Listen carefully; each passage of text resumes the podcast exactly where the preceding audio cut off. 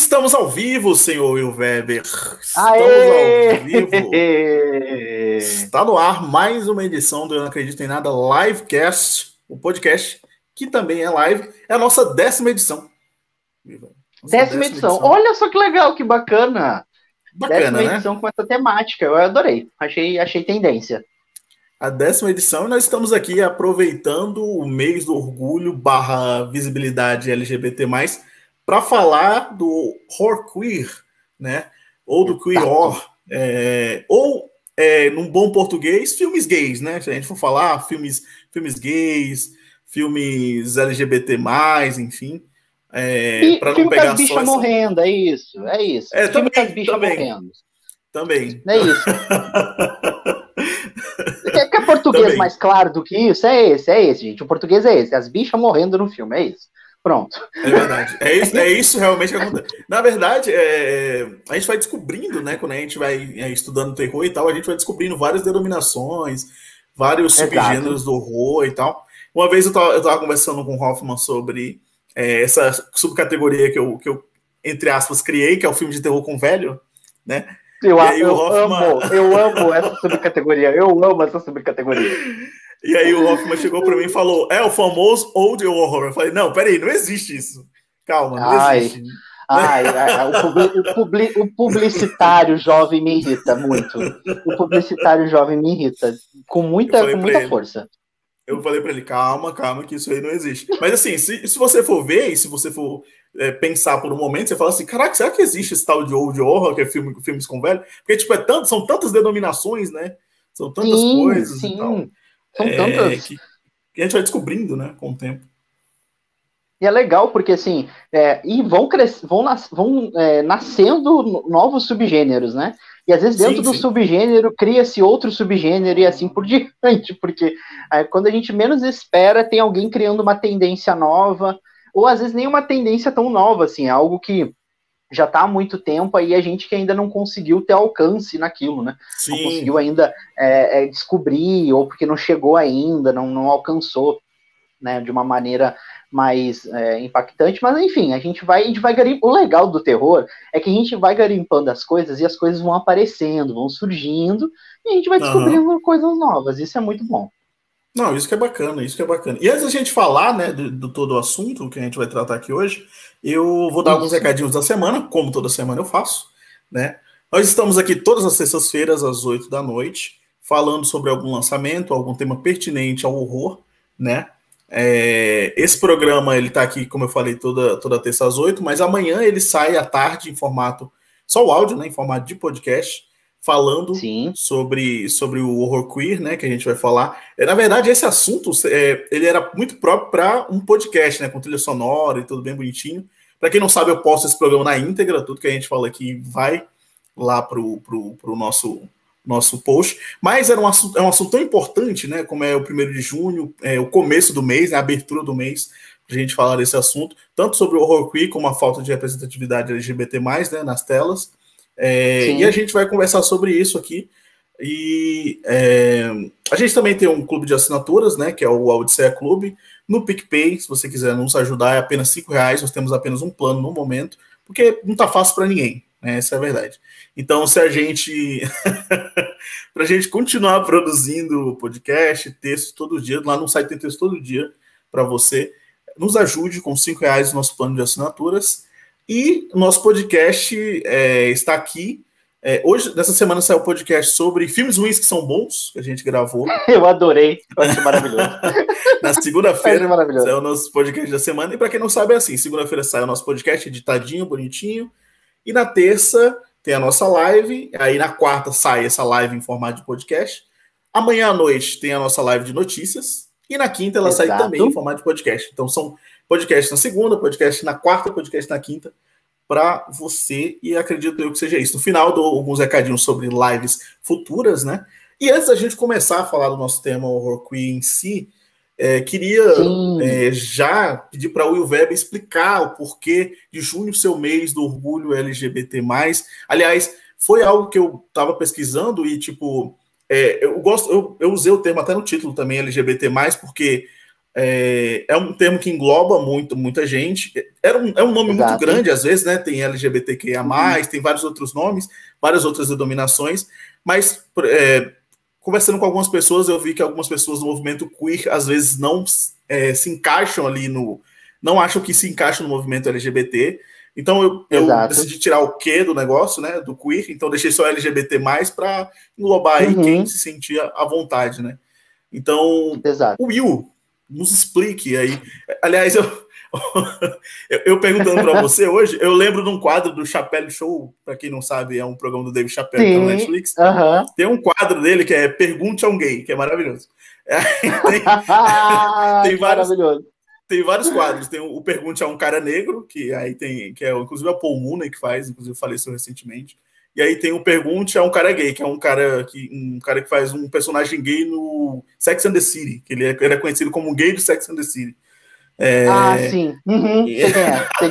e aí ele vai respondendo as perguntas. Só que aqui não é o Dave Chappelle, tá? Eu tô perguntando realmente, porque o Will tem um lugar de fala nesse momento. E ele que sugeriu esse tema, e a gente vai falar aqui. E eu tô aqui também, tanto para falar quanto pra, também para aprender.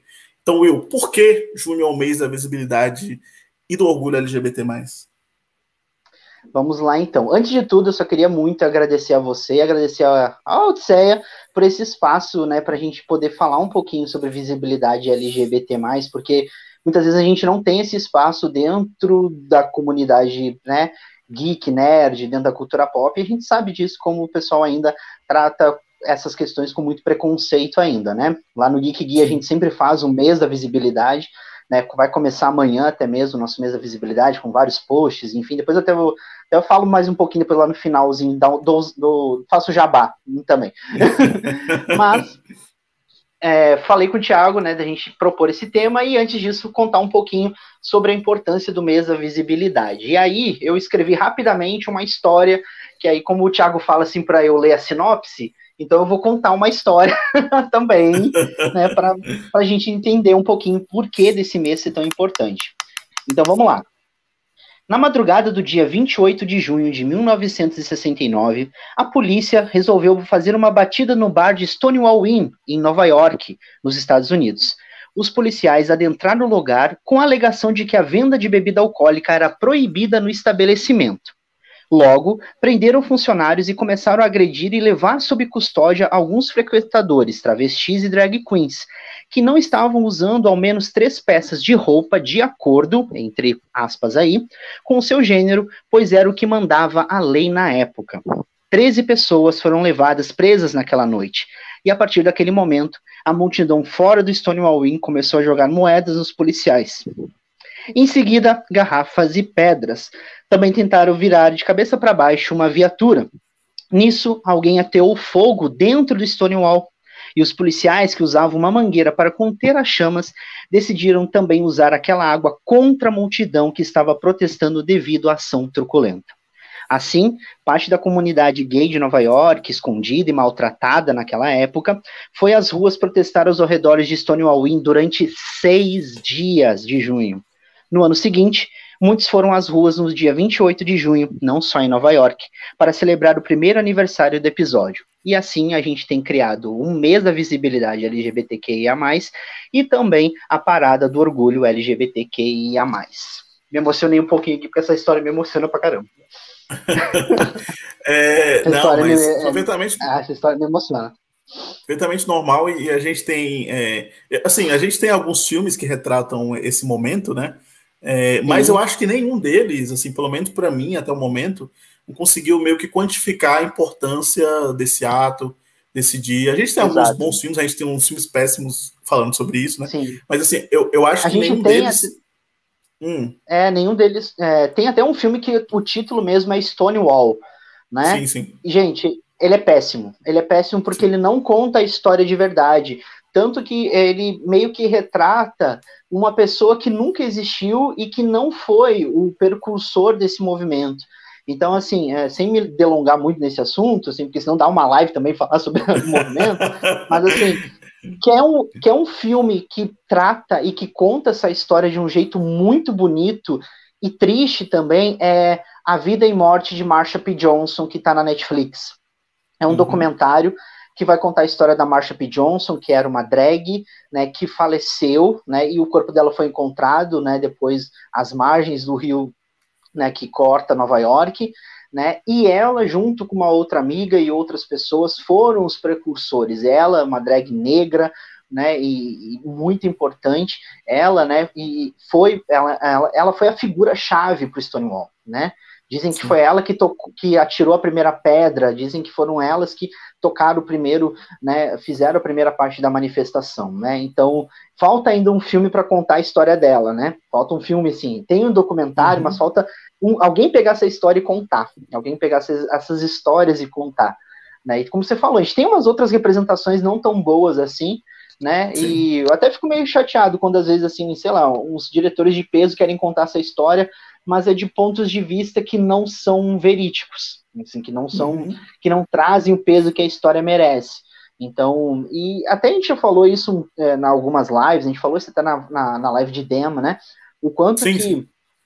Ao longo da história as minorias elas são apagadas, né? Os registros históricos da minoria, das minorias são apagados, dos negros, das pessoas LGBTs, dos indígenas, né, são apagados da história a gente não tem esses registros, né? Mas ainda bem que existem pessoas que sempre estão ali pontuando a história do jeito que a gente conhece. Então, assim, é, é bom a gente explanar um pouquinho do por que, que, por que, que junho é o mês. É por conta de Stonewall Inn, existiram outros levantes. Houve um levante também muito semelhante na Argentina, muito importante também, na mesma época praticamente né? O Brasil a gente teve formações de outros locais e, e principalmente coisas muito assim de, de, vanguarda realmente, né? A gente teve uma formação é, do Lampião da Esquina, que era um jornal LGBT na época da ditadura aqui no Brasil, né? Que foi um jornal que trazia coisas de cultura e informava situações para as pessoas. Então, é, quão importantes esses movimentos foram, né? A gente tem um grupo aqui no Brasil chamado, que já, se, já, já acabou há muito tempo, que se chama de Zicroquettes, quem tiver é, interesse, depois procura aqui no YouTube, que tem os vídeos deles, e eram homens que né, que se travestiam, eram drags também, performáticos, e que no meio dessa, do movimento de, de, ditadura no Brasil traziam isso de uma. Só que não era caricato, não era escrachado, uhum. era de uma maneira muito representativa e importante. Então, assim, é, esse mês ele é muito importante. Assim, eu falo que é o mês que eu mais choro no, no, no ano, porque assim, tem essa galera toda contou essa história para que hoje eu tivesse aqui nessa live. Então, se hoje eu estou aqui conversando com você, utilizando o espaço da Odisseia para falar sobre isso, é porque teve essa galera toda antes de mim, que tomou pedrada, que tomou paulada, que foi preso, que foi torturado muitas vezes. Então, se hoje eu tenho oportunidade com essa galera, então é, é legal a gente comentar, falar sobre eles, né? Não, achei ótima a sua vontade de me fazer chorar também. É, é incrível. É. achei maravilhoso, maravilhoso. mas é isso, é isso. O Will é professor oh, de português, para quem não sabe, mas poderia muito bem dar aula de história, porque contou aqui uma história incrível. Né? Muita gente não sabe, inclusive. Eu acho muito bacana porque no Sim. mês de junho as pessoas buscam saber e elas fazem a busca. Por que, que junho é o mês do orgulho LGBT? Então elas vão descobrindo isso. Tenho certeza que muita gente vai descobrir através dessa live, através do podcast que vai sair. Mas enfim, depois da aula de história, vamos lá falar respira, de horror respira, queer, né? respira que Mas, toma água, toma água, respira. Vamos lá para falar de horror queer, né? É, essa live aí da incrível Larissa Galdina, a primeira dama do Eu Não Acredito Nossa. em Nada, tá fazendo. Um beijo, Lari, que arte maravilhosa, que arte linda tá fazendo artes incríveis, contratem ela. Da, última vez ela falou, me contratem. Aí é, já tinha acabado a live, quando ela, eu só vi o comentário depois. Então eu tô falando agora no início. Contratem Lari Galdino, as redes sociais dela vão estar aqui embaixo também. Enfim, vamos falar do queer horror queer, né? Que é um termo que refere-se uhum. a obras de literatura e audiovisual do gênero terror, em que um dos personagens é LGBT+. A mera presença Isso. desses personagens não qualifica um filme do gênero imediatamente como horror queer. É preciso que a obra potencialmente problematize a questão e não trate como um mero adereço. Aí traz aqui que é um termo usado para o termo queer, no caso, para representar tanto gays, lésbicas, bissexuais, pansexuais, polissexuais, assexuais e frequentemente também as pessoas não binárias, transgêneras e transexuais, né? A gente é, via uhum. aí o queer como sendo algo associado É, a, a, a, na tradução, né, seria algo estranho, ridículo. Algo é um estranho, termo que na, uhum. é, na, na, antigamente ele era um termo tido como ruim, né, tanto na, nas obras literárias como nos filmes, mas a, comunidade ressignificou esse termo, né, o termo queer, e é, e é geralmente usado para coisas fora da heteronormatividade, né? Tudo aquilo que não é Exato. hetero, tudo aquilo que não é o Schwarzenegger e aquele amigo dele apertando as mãos falando of a bitch, né? tudo aquilo que não é tão tão hétero assim, é, que não apresenta essa heteronormatividade é considerado queer. Tanto que vários filmes que a gente vai até citar aqui, às vezes eles não são Sim. queer, tipo, eles não têm personagens assumidamente homossexuais, mas eles têm pitadas, né? De, até porque foram feitos por diretores, foram escritos uhum. por escritores é, homossexuais. Eles têm então... uma atmosfera toda voltada para o público LGBT+. Assim, você percebe, né? Exatamente. né? Você, Exatamente. você nota, você percebe muito, assim. Sim, sim, você consegue. Várias obras que a gente vai citar aqui, você consegue perceber isso, né?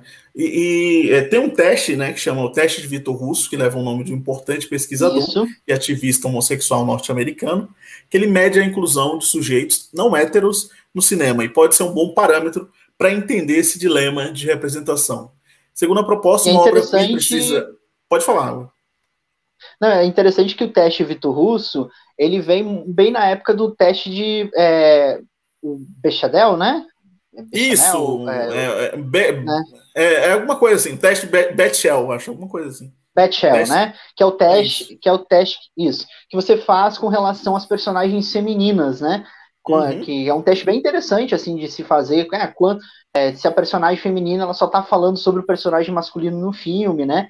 E esse Sim. teste do do Vitor Russo, ele também segue uma, um, quase a mesma coisa, assim, quase nesse sentido, né? Sobre o que, uhum. que o personagem está falando no momento. Será que ele está só falando sobre roupas, maquiagem? Será que ele está só falando sobre o exterior? Ele não tem nada mais que apresente? E muitas vezes esses personagens eles são isso, né? É o, é o personagem ou a personagem que é gay, lésbica, trans, travesti, enfim, que é sempre colocada dentro de uma uma única posição dentro do filme e não tem desenvolvimento nenhum. E é legal fazer esses testes, assim, tanto da questão é, da, do, da, da, personagem feminina quanto dos personagens LGBTs, em vários filmes. A gente começa a perceber o quanto aqueles filmes são errados, assim, errados, assim, entre aspas, né? Uhum. Cada um tem a sua percepção, mas você percebe o quanto que aqueles personagens estão mal colocados na história e estão ali para cumprir uma tabela, né? Que hoje, Exato. infelizmente, Infelizmente, os estúdios alguns estúdios entendem a questão da representatividade, mas tem aqueles que entendem a representatividade, mas como algo lucrativo, né? A questão Sim. de você trazer algo apenas para ter lucro, para dizer que está fazendo algo, para tipo, ah, gente, ó, a gente tem esse personagem aqui, ó, tá vendo? Ó, olha ele aqui, olha aqui que legal, como ele é bacana, como ele, é... viu? Aí, beleza, ah, tá, apareceu cinco minutos, então tá, já vai embora, sai da, sai de cena, né? Pronto, a gente já fez o nosso papel aqui.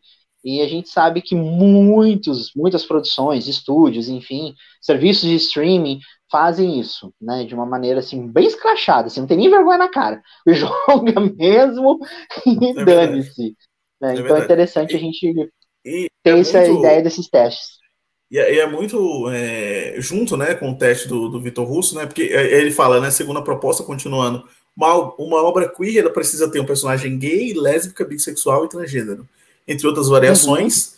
ele ou ela não deve ser predominantemente definido por sua orientação ou identidade de gênero. Tipo, a personalidade Exato. do cara não é ser, tipo, ele é gay, entendeu? Não tem essa. Tem até um vídeo né, do, do, do, de um cara no Instagram, que eu acho que você até me mandou, que são vários personagens. O cara fazia, ah, o que, é que você é? Eu sou, você é um personagem negro, você é o um negro. Ah, você é o quê? Ah, eu uhum. sou gay. Tipo, tá, mas que, qual é o background dele? O que, que ele fez da vida? Como, é, o que, que ele trabalha? É gay, entendeu? Tipo, não tem essa, é tipo, sabe?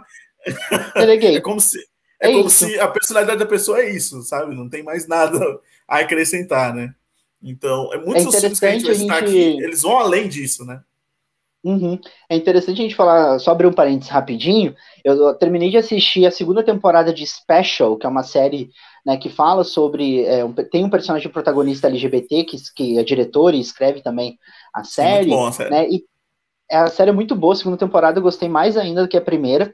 E tem uma personagem no, no, que é a melhor amiga dele na série, né? Que é uma mulher que ela é indiana e ela é uma mulher gorda, assim, ela é, ela é uma mulher gorda. E ela sabe disso muito bem e para ela isso não é incômodo.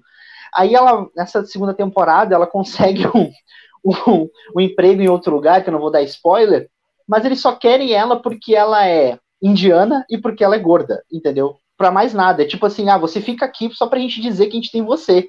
Entendeu? Fica aqui e meio que, tipo assim, fica aqui para todo mundo ver que a gente te contatou, entendeu? Assim, ó, para ver como a gente é legal. Então é, é praticamente isso que, tá, que o teste Vitor Russo fala pra gente, perceber é. esses personagens. Exatamente, é, é isso mesmo. E, e, tipo, ele fala, além disso, os mesmos personagens não poderiam ser retirados do filme sem efeitos significativos à trama. Ou seja, narrativas Exato. que usam coadjuvantes LGBTs para darem mais pluralidade ao universo urbano ficariam de fora da conta é exatamente isso que você falou, né? Pega um personagem LGBT, põe ali de coadjuvante, do coadjuvante, só para dizer que tá tendo representatividade, sabe? O cara uhum. morre, às vezes morre primeiro no filme de terror, né? A gente já discutiu isso também no podcast sobre é, negros em filmes de terror, né? O fato do negro morrer primeiro. Aí também, o, às vezes, é, é, o personagem negro morre, aí depois morre o personagem asiático do filme, que é sempre associado à tecnologia. Tipo, ah, o cara é sempre o inteligente. o cara, o high-tech, ah, o nerd Exato. hacker. O nerd hacker. Aí depois morre o personagem, personagem LGBT do filme. É sempre assim. Né? Isso sempre, quando ele não é associado a uma figura monstruosa, né? Como eram, como era naquela época, né? Sempre é, é, associado mesmo a uma figura ruim, né? Alguns filmes tratam sobre isso, né? Falando sobre isso. E, é, é interessante.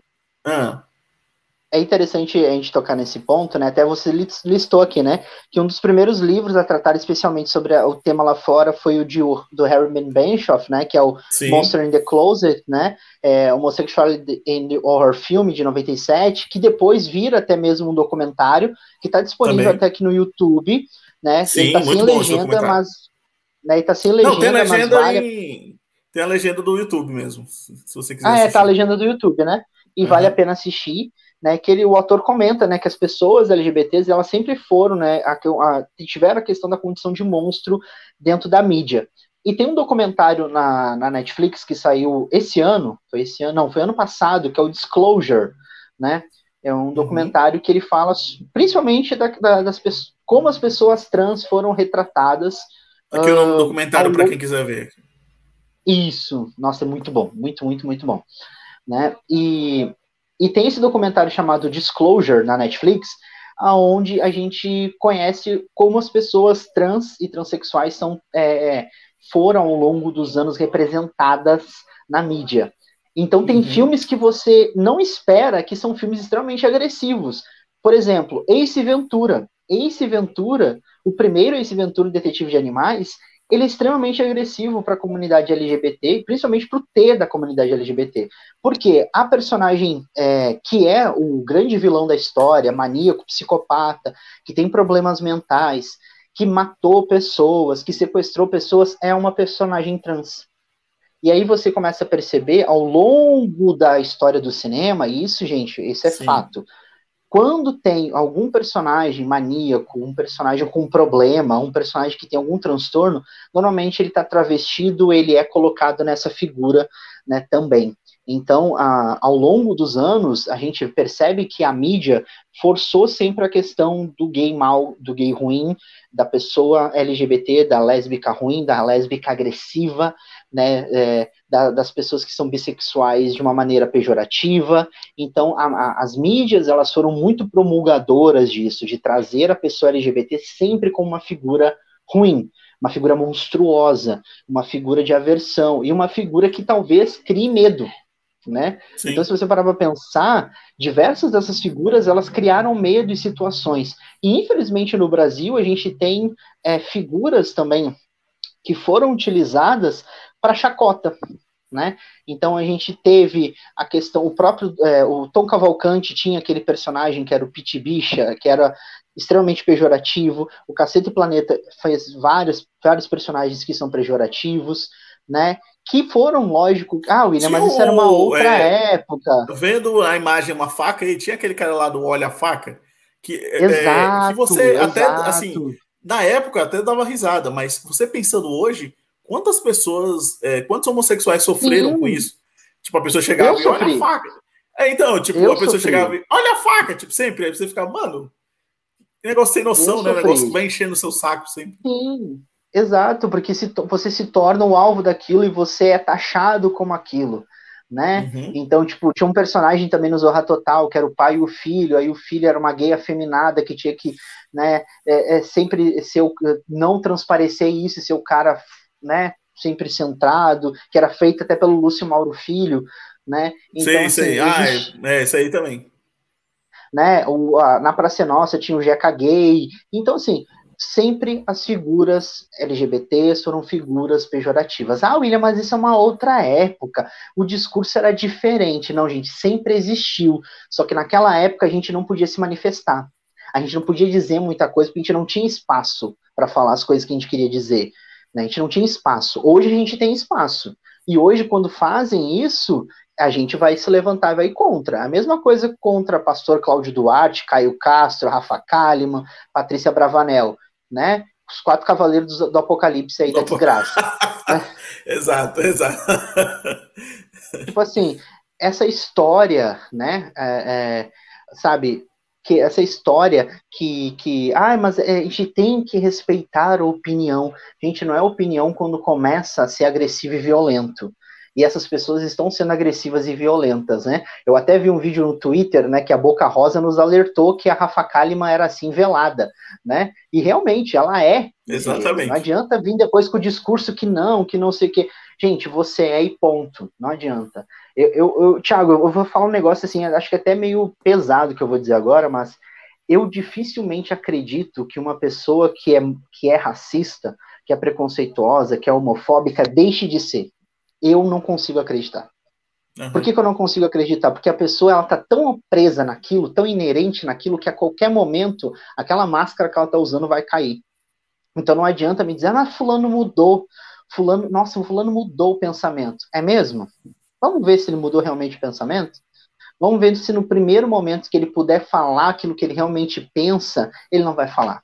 Então eu não consigo acreditar. Não consigo, né? Então, assim, uhum. desculpa. Não, não, é, é, totalmente, é totalmente compreensível, porque é, você fala a pessoa. É, teve muito isso na treta dos tweets antigos, né? Tipo, a pessoa é, teve um tweet antigo que, que foi racista, que foi homofóbico, enfim. Uhum. E aí, se essa pessoa não age mais dessa forma, você até fala, ah, ok, mas quando a pessoa ela reproduz de novo o comportamento, uhum. aí você fala, hum, esse fulano nunca mudou. Por exemplo, um exemplo, o Júlio Cossielo, ele teve twi twitters racistas é, lá atrás, e aí ele veio com outro tweet racista. Aí você fica, Exato. será que essa pessoa mudou, sabe? Então você fica realmente muito em dúvida mesmo. Eu consigo te entender completamente nesse sentido. Só queria dizer uma coisa: a única pessoa que mudou é uma nova mulher, é Mamacita. Só ela. E ela tinha razão. Mamacita tinha razão, Boca Rosa tinha e razão. Ela tinha razão. Aliás. Nunca votei para eliminar a Boca Rosa. Tinha muita razão. Só a Fleck não tem razão porque cortou o livro, aglomerou e cortou o livro do George Well para dar um celular para a filha. Aí, já, aí eu já Puta que pariu. Eu aí eu já achei demais.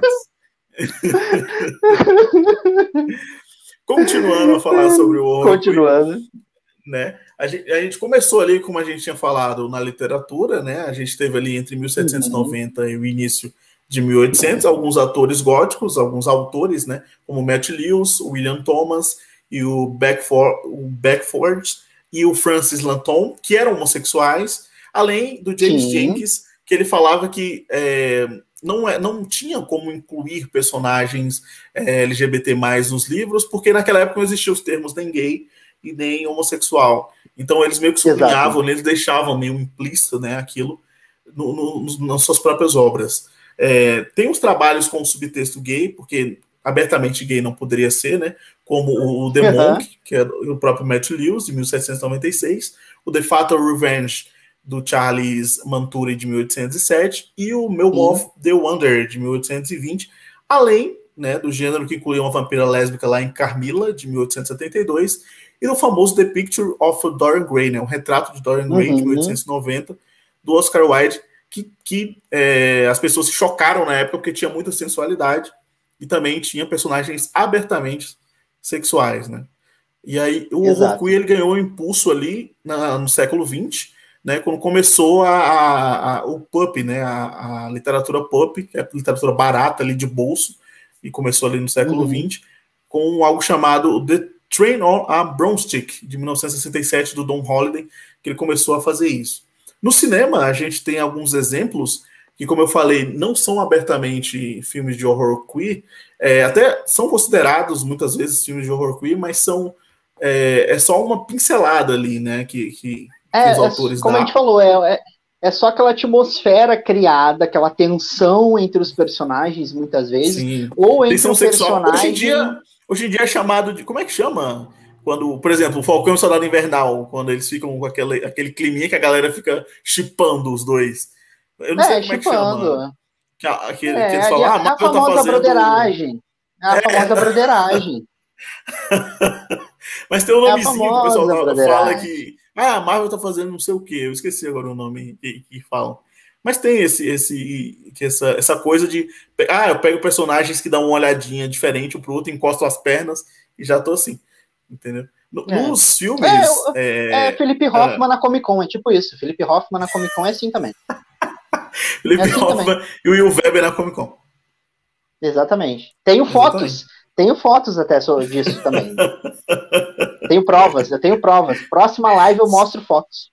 Só que na época não tinha as redes sociais para dar aquela julgada, né? Ao mesmo tempo que não era algo meio que jogado, que nem, por exemplo, as séries da Marvel. Era algo realmente autêntico, por quê?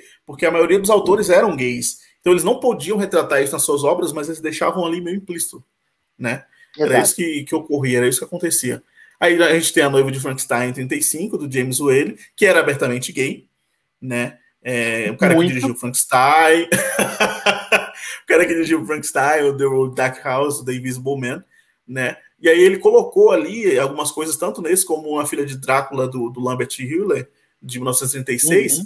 Ele foi colocando coisas ali que, que deu para identificar, né? Inclusive, acho que tem uma foto aqui do, do dele, né, do James Whale, aqui, ó, é, que ele fez algumas obras muito importantes, né? E se você vê a noiva de Frankenstein hoje, você vai fazer, hum, esse filme aí tem, tem hum. uma coisinha, tem uma coisinha ali. Senta aqui, amiga, que a gente vai te contar uma coisa sobre esse Frankenstein aqui. Senta aqui, amiga. Vem cá que eu preciso te falar uma coisa. E, aí, os filmes, eles foram muito é, prejudicados pelo Código Reis, né? Foi um código ali de 1964 Exato. a 67, que ele começou a ser escrito em 30, mas só foi estipulado quatro anos depois, lá em 34, que eram filmes que evitavam filmes que, entre aspas, corrompessem as pessoas que assistiram elas, né? a homossexualidade, na época, não era considerado, é, não estava presente, vamos dizer assim, no Código Reis com todas as letras, mas no começo do século XX era considerado uma doença. Inclusive, tem um documentário que eu vi é, até recentemente num, num, festival, Mix Brasil, inclusive, que é um, um, um festival LGBT, é, eu, eu, acho que chama The Cured, alguma coisa assim, que era sobre ah, sim, é, uh -huh. você desvencilhar, desvencilhar né, essa, essa coisa da homossexualidade ser uma doença. Na época foi uma Exato. luta realmente muito grande, assim, porque as pessoas achavam. Muito, então. Tem gente muito, que acha até hoje.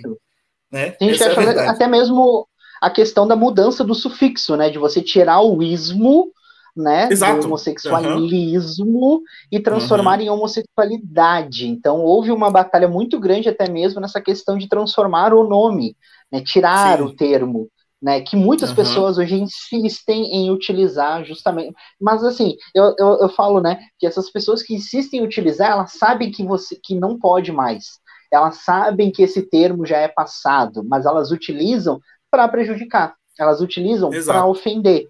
Entendeu? Então, assim, uhum. até mesmo a questão do termo. É interessante você né, citar o código de o código Reis, porque ele é um código que ele abrange tantas coisas e ele era o código meio que da moral, né, dos bons costumes, dos padrões Exato. corretos de vida, né, vamos fazer de acordo com aquilo que é correto e sério, né, e pela, pela família, pelo meu filho, eu digo sim, que nem a gente ouviu lá em 2016. Exatamente. Cidadãos de bem, né, cidadãos de bem.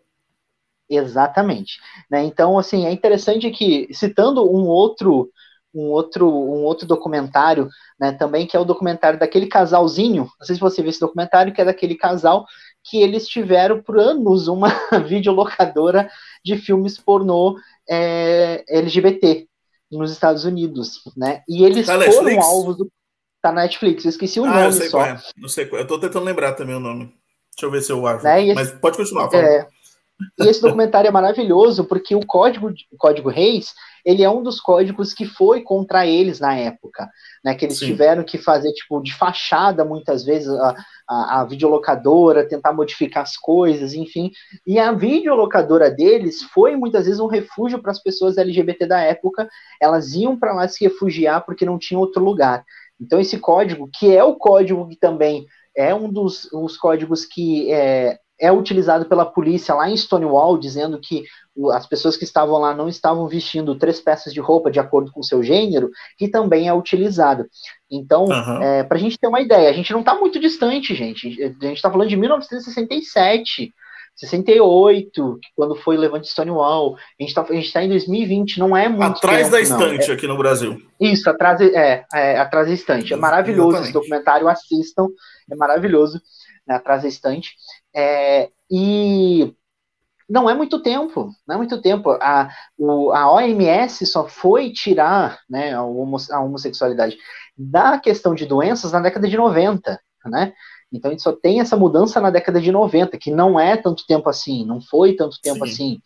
Né? A gente tem a inclusão, né, a, a, a, abertura, né, a possibilidade de você poder casar com pessoas que você ama de verdade, tendo uma família, né, firmando esse compromisso perante a justiça e perante a lei há pouco tempo, a partir dos anos 2000 no Brasil, né? E ainda eram pessoas Sim. muito, era um, um, número muito limitado que tinha que entrar na justiça para conseguir, né, uma ordem judicial para poder fazer isso. Hoje em dia, graças, né, às mudanças que a gente tem, né, a gente consegue hoje ver isso de uma maneira diferenciada, né? Hoje em dia, assim, é, eu com, com, certeza vou querer fazer isso com meu, meu cônjuge, né? Beijo, Alex.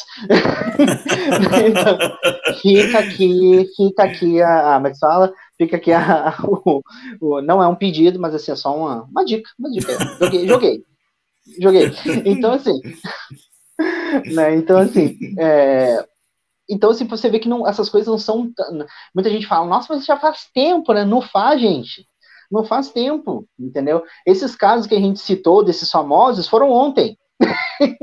um outro repercutiu hoje, entendeu? Então, gente, não faz muito tempo, entendeu? Não faz Exatamente. tanto tempo assim, sabe? Então, é, a gente tem que ficar muito atento a esse tipo de coisa. Muito atento mesmo.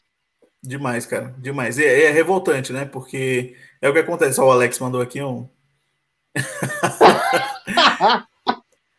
um abraço para ele. Eu mandar um beijo para ele, mas achei muito ousado. Vou mandar um abraço, já que o marido dele está aqui. Não, pode mandar. É, pode mandar sem problema. Um, um grande beijo, Alex. Um grande beijo. Um grande beijo, meu querido Alex. Queria dizer que meu celular fica uma fofice no final de semana que o Will tá com o Alex. Então manda a foto dos dois juntos. Sempre uma fofice, maravilhoso. Sempre incrível, sempre maravilhoso. É, Os meus amigos gente... no final de semana recebem um, um book. É um book. É um, é eu, vou, eu, vou, começar a fazer montagem com trilha sonora, assim, bem cafona, com a, com a, com a foto abrindo, assim, pôr do sol, uma coisa bem cafona. Olha, antes da gente falar do. O Alex mandou um outro beijo aqui. É, antes da gente falar em si dos filmes, eu queria. Eu coloquei a foto da Sidney Prescott, porque ela é considerada uma grande ícone LGBT no, dos filmes, apesar de não ser um personagem uhum. LGBT. Aí já vem o, uma pergunta que eu tenho aí para o Will. É, famoso pergunte uhum. para um homem gay. É, porque é, muito, não só ela, mas a Laurie Strode, o Babadook, enfim. Exato. Por que, que muitos uhum. personagens é, são abraçados do terror. pela comunidade LGBT+, do terror, exato. Assim, eu vou, vou ir para um lado mais pessoal da coisa e de algumas pessoas que eu já ouvi. Eu acho que a gente acaba se identificando com essas criaturas e com essas personalidades. Né? A própria Sidney, a, a, a, a própria né, a Jamie Lee Curtis em si, né, a figura da Jamie Lee Curtis em si, né, como Laurie Strode, a, a, é, é, muita tendência do, do, do, principalmente de quem é gay, olhar para figuras femininas de poder e se apegar a elas, né? Porque nós que somos é, gays, assim, eu falo sem problema nenhum, a gente é muito relacionado ao, ao, ao, nosso lado, lado não, né? Mas as questões da feminilidade, entender que existe um sentimento muito maior do que simplesmente você ser bronco, rústico, ficar né, o tempo todo, né? Coçar o saco e cheirar depois. Né, você consegue ser além.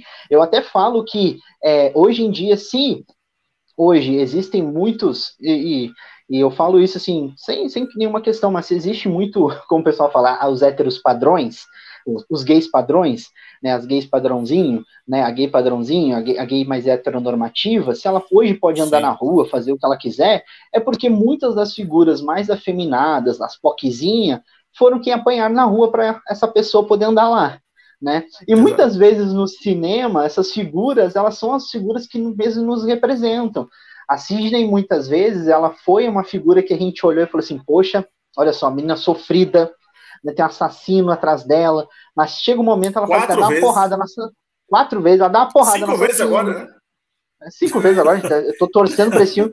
Então, essas figuras, elas se tornam figuras que a gente se apega. O, o Babadook, por exemplo, né, a figura é estranho, o Babadook é estranho, ele é bizarro, ele tem uma estranheza, mas a estranheza dele também tem uma questão a mais. Então a gente e o termo queer, né, que é um termo muito relacionado ao estranho, ao esquisito, ao bizarro, né, a gente conseguiu é, meio que transformar isso futuramente. Não, falou assim: isso aqui é queer porque é estranho mesmo, mas é um estranho que subverte algo que as pessoas querem nos colocar. Então eu acho que muitas vezes esses personagens são justamente isso. Eles subvertem coisas que as pessoas querem que sejam normais. Então, por exemplo, a Sidney deveria ser a menina sofrida até o final. Mas não, a gente, desde o primeiro pânico, a gente percebe que ela não é assim, né? Que ela, que ela subverte isso através dela né? O Babadook ele não é um, um, uma entidade, um vilão comum como qualquer outro que poderia aparecer e fazer suas atrocidades, né? Ele tem Sim. um porquê dele existir, né? Dentro daquela história. A própria Laurie Strode, né? Ela vai se tornando uma figura de maior peso, né? Ela vai se tornando uma figura muito mais forte. No último filme, então, a gente tem a Laurie, nossa, né? A figura da Lore é uma figura muito emblemática. Então são figuras que subvertem aquilo que as pessoas esperam. Então acho que a gente se apega demais nisso. Figuras que conseguem subverter aquilo que as pessoas estão esperando. E porque muitas vezes a gente não é o que as pessoas esperam, né? E tá tudo bem, tá tudo bem você não ser, até mesmo você que está me ouvindo agora e está assistindo esse podcast, não tem problema você não ser aquilo que as pessoas esperam, e que bom que você não é. Que bom que você não é, porque é muito importante a gente não ser simplesmente aquilo que as pessoas nos colocam, né? Eu acho que Sim. a gente falar de queer horror hoje é falar de algo que ninguém fala muitas vezes. São poucas pessoas que você vê aí. Se você vai procurar vídeos no YouTube, se você vai procurar materiais, são poucas pessoas que falam, e que bom que a gente está falando. Então, ó, mais uma vez, a gente está subvertendo algo que as pessoas esperam. Esperam de falar de terror, do terror sanguinolento, do terror de invocação do mal, do terror né, das grandes franquias, mas a gente está trazendo algo diferente. Então, eu acredito que essas figuras são justamente isso, subvertem aquilo que as pessoas esperam e trazem algo que é mais representativo aí no caso. É isso, é isso. Acabou a live, indo embora.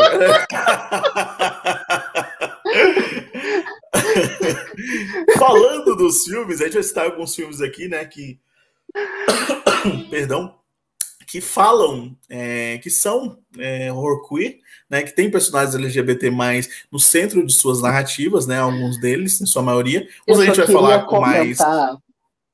Eu queria comentar que coitado do Thiago, né, gente? Ele, eu propus o tema e botei ele para ver o filme. E o filme, gente, é um filme que assim é um filme que muitas vezes tem as nudez, tem um sexo, gostoso, tem os negócios ali. Né, eu falei, gente, coitado, vai ser, vai ser a diversão do Thiago no final de semana. Eu falei com. O Will mandou um filme que. Ah, ele falou: ah, cuidado, que esse aí tem muita cena de sexo. Eu falei: é, vou ver com a minha voz esse filme. Mas. oh, meu Deus. Mas é isso, é isso. É, alguns deles tem, é, tem bastante, né? Outros não, não tem. Mas assim, a maioria deles tem o personagem LGBT mais no centro da sua narrativa. É, é importante Exato. dizer que um filme é, horror queer ele tanto pode abordar positivamente né, o personagem uhum. LGBT como negativamente. Tem vários filmes Exato. aí que, que falam que ah, eu sou representativo, mas na verdade ele está regredindo. Não. Mas se trata uhum. de um horror queer também, né? Porque tem esse uhum. personagem, apesar de tratar ele de forma negativa, né? O, o primeiro uhum. deles que a gente vai falar aqui.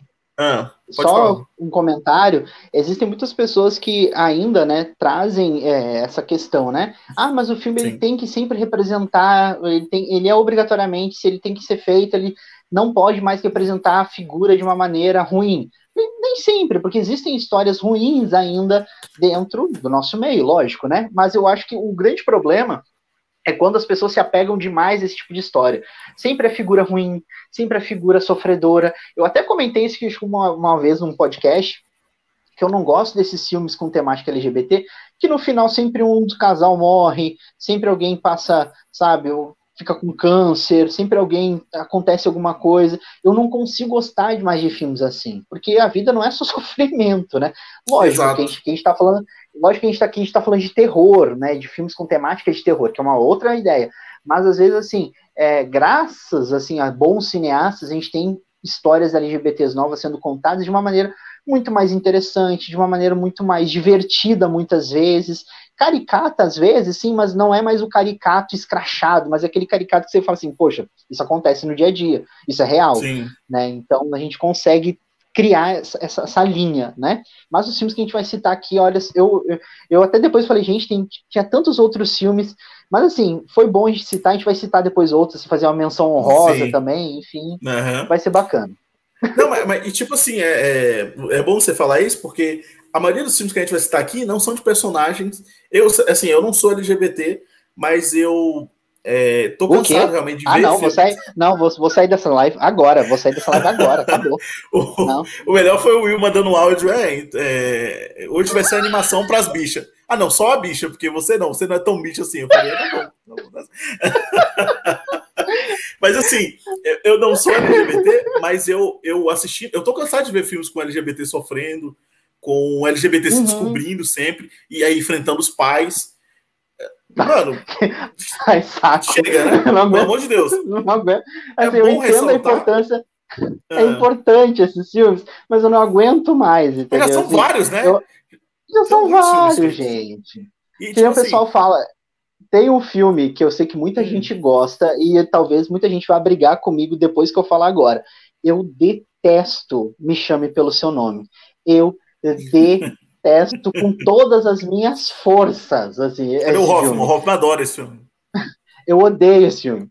A única coisa que eu gosto no final é a conversa do pai e do filho, lá no finalzinho. Ah, essa é, pra é mim, é, é a melhor parte do filme. O resto, o romance e não sei o que. Aí, né, a, a, gay velha deixa o menino e não sei o que. Eu falei, gente, ó o sofrimento de novo, ó não sei o que. Oh, não. Falei, ai, gente, não sabe? Para, e, é, e, é tipo, é, a maioria desses filmes que a gente vai citar, os personagens já são bem resolvidos. Né? Eles têm. É, já, Eles já começam, já estão resolvidos, já estão resolvidos tá pronto. Seguindo. É, vai embora, né? O primeiro deles é o Alta Tensão, né? Que é esse filme aí da foto, que a gente vai falar um pouquinho. Uhum. É dirigido pelo Alexandre Arra, né? High Tension, ah. um filme que eu. Alexandre Arra, que para quem não sabe, ele ah. dirigiu o Predadores Assassinos, dirigiu o, o remake de, de Quadrilha de Sádicos, que é o, o Viagem Maldita. Viagem Maldita. Dirigiu o Oxigênio, da Netflix, uhum. que é aquele que está disponível, que eu gostei até bem desse filme. Achei gostei bem bacana, também. Bem bacana. E o Will, agora, como sempre, o senhor Sinopse vai nos contar a sinopse de alta tensão. Vamos lá. Alexia viaja com Mary até, uma, até sua casa de campo para as duas poderem estudar juntas para as provas que se aproximam. Quando anoitece, um violento maníaco aparece armado na casa e mata toda a família de Alexia, incluindo seu cachorro. Aí é sacanagem, né? Ai, meu, John Wick corre aqui, né? Mary consegue se esconder do assassino que leva sua amiga como refém. Ela então o segue para tentar salvá-la e descobrir a identidade do bandido. Cara, eu, eu gosto efeito, bem. Do... Tem efeitos sonoros, você viu, né? Tem efeitos sonoros agora esse bandido, uh, no final. gostei, gostei, gostei. Cara, eu curto esse filme, assim. Eu falo mais dele no Eu Não Acredito em Nada do New French Extreme, que a gente fez. Quarto episódio, lá, uhum. lá atrás, 2018. Mas gosto muito desse filme, assim. É, eu sei que no final ele dá uma pecada, porque tem um plot twist grande no final. É, Esse é o meu problema uma... do filme, só o plot twist dá uma estragada, assim, porque tem uns furos arrombados, assim, de, de roteiro. sabe? É um é, túnel, não é um furo, é um túnel. É um, é túnel, túnel, é um túnel. Não, aquele é um meme do, do, trem tentando entrar no negócio, depois entrando, tudo, é exatamente assim. Exatamente é isso assim. aí. No final ele tem essa parada. Mas assim, todo. Tanto que eu lutei para conseguir uma foto para colocar aqui, porque todas as fotos são sangue a rodo, assim. É um filme brutal, Exato. um filme muito violento. Né? Extremamente violento, extremamente, extremamente pesado. violento. Sim, sim. Então, não é à toa que ele faz parte do New French Extremity, né? Que é uma, uma via sim. do terror aí francês que é muito subversivo, muito agressivo. Filmes como o Fronteira, o Martyr, que é um dos meus filmes favoritos da vida, assim. E, e é o Alta Tensão gente... tem essa pegada, né? Hum. É importante a gente ressaltar que a personagem principal, né? Ela é uma mulher lésbica e ela não está se descobrindo, ela não está tentando entender o que está acontecendo com ela. Ela já sabe quem ela é, ela já entende quem ela é, e a moral é essa questão de salvar a amiga que foi levada por esse maníaco, que foi levado Sim. por essa criatura, essa que, é, que, aliás, assim, esse ator ele é bizarro, ele é medonho, ele é, é assustador. É ele é medonho, é ele é medonho. Não, a introdução dele, que é no começo do filme, você já fica assustado. Você fala, que porra é essa? Eu não vou colocar, eu não vou entregar nada. Inclusive, eu vi a foto, eu falei, será que eu coloco essa foto? Não, vou colocar não, vou deixar. Mas é muito não, bizarro, assim. A introdução é dele bizarro. é muito bizarra. É muito bizarro. Então, assim, é um filme que é, eu acho que, como eu concordo com você, ele só peca no final mesmo, que eu acho que ele vem daquela necessidade de uma época de filmes com plot twist. Ah, vamos entregar um plot twist aqui, feito de qualquer. Tipo assim, não precisava. A forma como o filme é levado, né? O, o, o Alexandre Arra, ele, fa... ele é um bom diretor, ele sabe criar bons filmes, ele consegue criar boas histórias dentro do gênero de terror, de suspense, enfim mas eu acho que é aquele excesso para tentar causar demais e só aí no finalzinho que ele peca um pouco, mas no todo é um bom filme, no todo é um filme que, que realmente vale a pena conferir, mas tem que ter um pouquinho de estômago também, tem que respirar fundo em alguns momentos, não é um filme muito fácil também não. É, não é um filme, é, isso é verdade, não é um filme tão fácil. É, infelizmente não está disponível em nenhum streaming, não que eu saiba, né? Mas não se você tá, procurar aí, tá, você sabe. Tá. Você sabe como você encontrar. Sabe. A gente sempre fala, a gente sempre fala, mas a gente não cita. Então você sabe o que, que é. Exato. Exato, você já sabe. E é, toca Newborn, esse filme do Music, eu acho maravilhoso. Toca uma música muito legal que nós estamos no carro também, que é toca. Porque Te Amo, é muito, é muito bacana, assim. Tem umas partes muito legais. Assim. muito é muito bom, é muito bom. Próximo filme da nossa lista. Ai, meu xodó. Esse é meu xodózinho. Esse eu gostei. Eu, eu gostei de Hellbands. Hellbands de 2004, né? Exato. Filme dirigido é, pelo Paul Etheridge, filme escrito e dirigido pelo Paul Etheridge. E Will, traga-nos a sinopse de Hellbands, por gentileza. Vamos lá. Há um assassino mascarado solto em West Hollywood, caçando jovens gays. Em meio a uma grande festa de Halloween, quatro amigos precisam sobreviver antes que a noite termine. É praticamente uma sinopse de quem vai na The Week em São Paulo também. Mas assim, virou filme. Virou filme. Filme de slasher é praticamente isso. Né? É um slasher é clássico, né? É um slasher, é um slasher. clássico.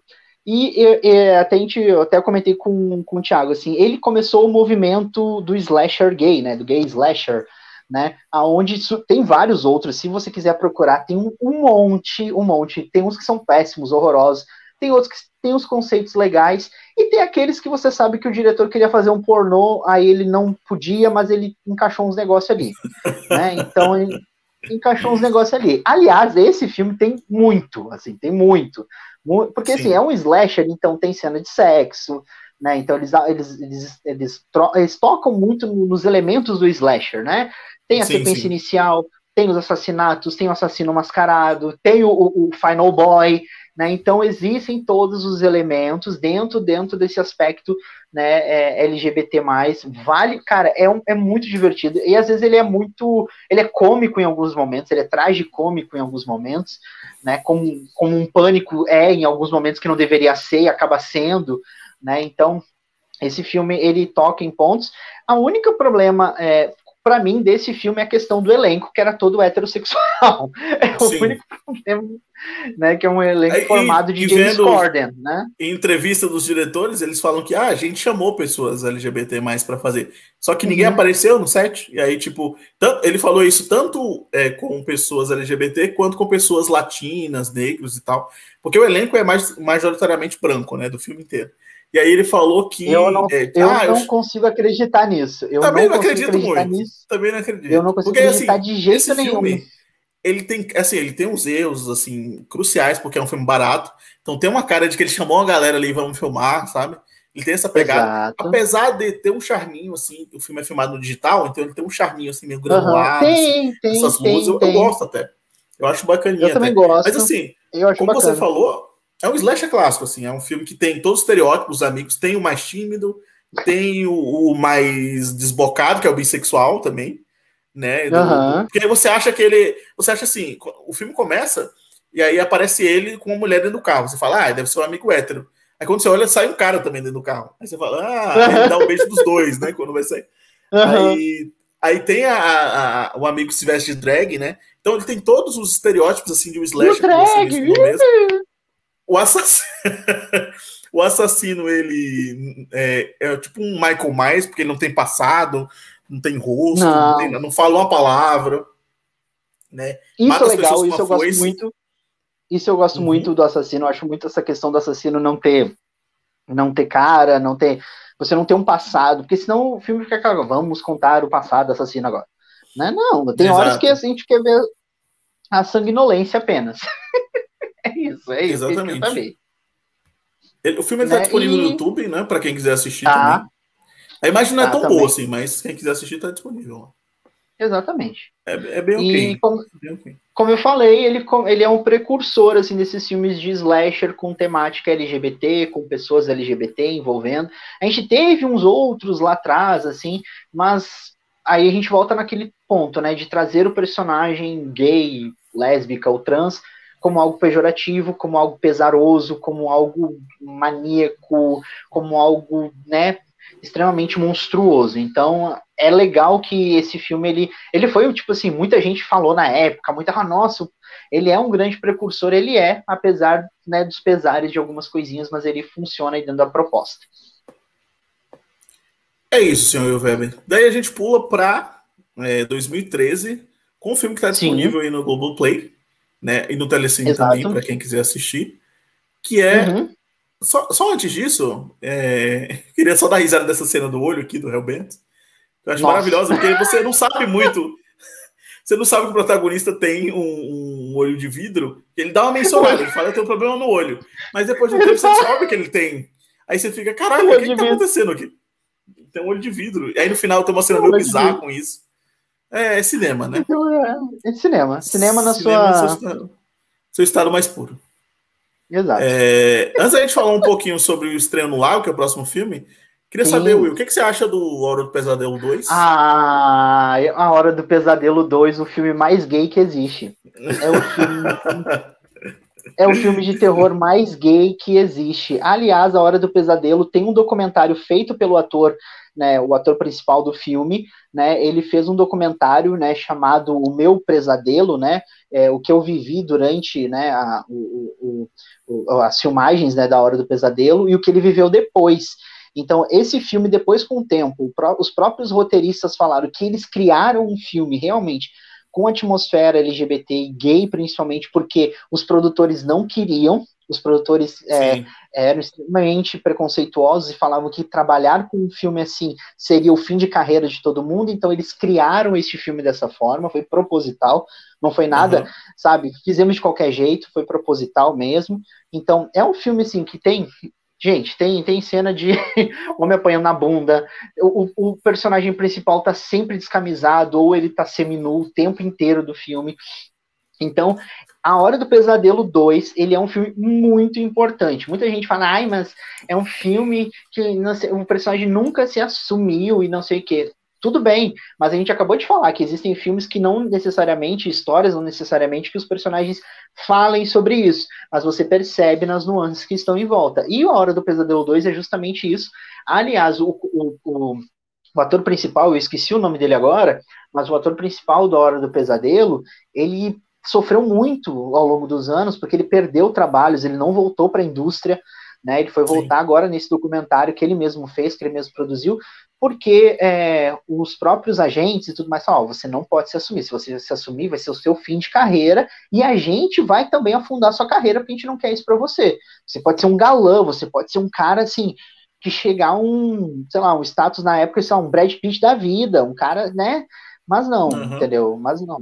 E ele se assume logo após o filme, se assume como um homem gay, e aí ele acaba, a carreira dele faz um inferno na vida dele por conta disso. Mas A Hora do Pesadelo 2 é um dos meus filmes favoritos, assim, por mais que. Não é um dos meus favoritos do, da, da, da franquia, mas ele é favorito justamente por ser como eu falei, esses filmes que são transgressores, esses filmes que, né, uhum. que subvertem alguma coisa que as pessoas esperam. E, gente, assistam A Hora do Pesadelo 2 olhando dessa forma pro filme. Assistam todos menos os seis. É isso que eu indico para você.